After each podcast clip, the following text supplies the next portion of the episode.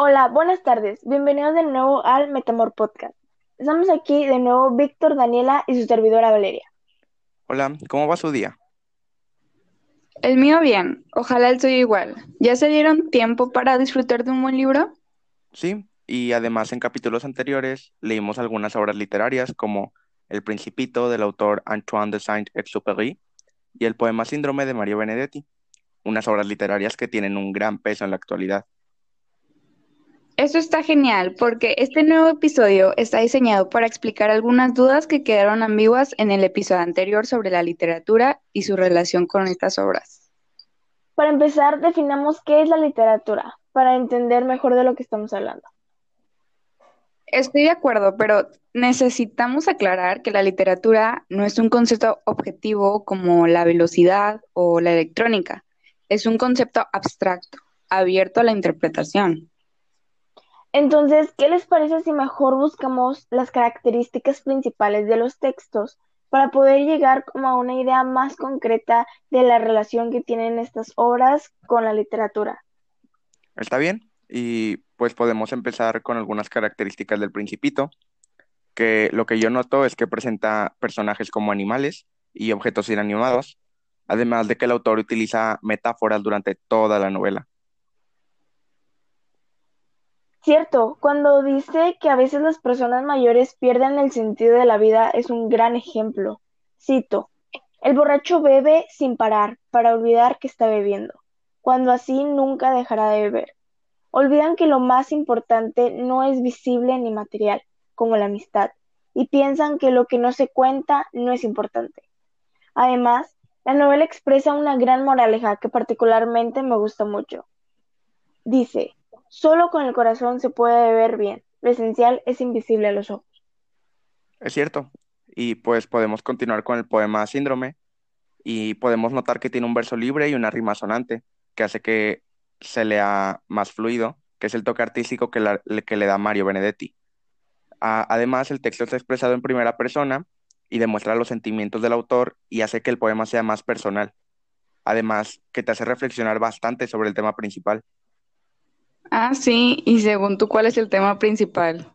Pues para mí habla sobre la vejez, pero no sobre este desgaste físico al que estamos acostumbrados, sino más como la vejez emocional o mental por la que pasa el autor, y creo que todos vamos a pasar, pues cuando este poema fue redactado, Mario Benedetti regresa a sus recuerdos y memorias para darse cuenta de que el tiempo pasó y que aunque se vea joven, ya llegó a la vejez. Wow, qué reflexión tan profunda. Este poema sí que incita a la reflexión. La verdad es que sí, los poemas son muy representativos de la literatura. Claro, y por consecuencia, las canciones que, aunque a veces no sean tan notorias, también tienen un impacto muy fuerte. Por ejemplo, está El Triste de José José, una canción que me encanta y que es muy conocida actualmente.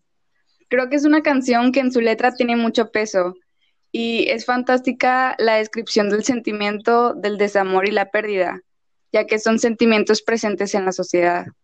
Además de que esta obra tuvo un gran reconocimiento en México y en el mundo porque puede significar algo distinto para todos, es decir, está abierto a cualquier interpretación.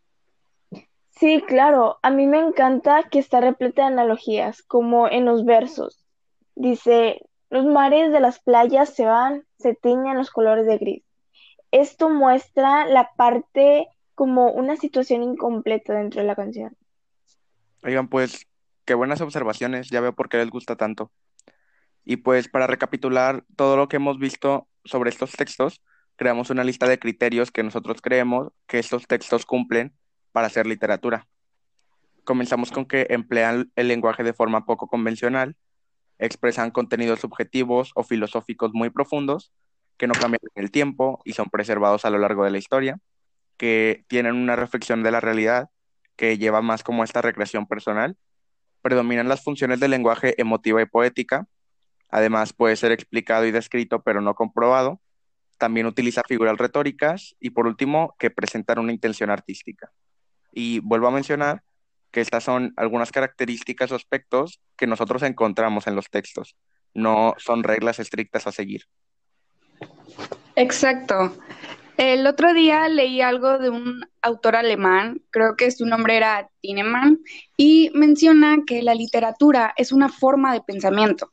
Ella afianza la expresión de la lengua, le asegura permanencia objetiva para que persista y actúe con el tiempo.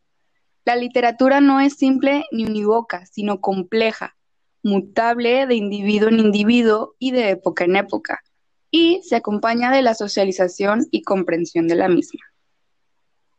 Es muy buena referencia, pues dice que no es posible definir de una manera objetiva qué es la literatura, porque es una palabra que por sí sola es muy subjetiva y puede tener una gran extensión de características las cuales no podrían ser redactadas en una única definición. Solo podemos encontrar ciertos patrones para identificar cuándo está presente. Y bueno, podemos concluir que la literatura es este tipo de arte donde de manera escrita o también hablada, como las canciones, se expresa la belleza y la complejidad de estos sentimientos e ideas o incluso pensamientos, además de que son permanentes, porque no cambian en el tiempo, y tienen la característica de poseer diferentes interpretaciones dependiendo más del propio lector que del autor. Genial conclusión, Víctor. Qué gran forma de cerrar este episodio. Espero que hayan disfrutado de este capítulo acerca de la literatura y todo lo que conlleva. Nos vemos luego a la hora de siempre en el mismo lugar. Los queremos mucho y gracias por escucharnos. Adiós.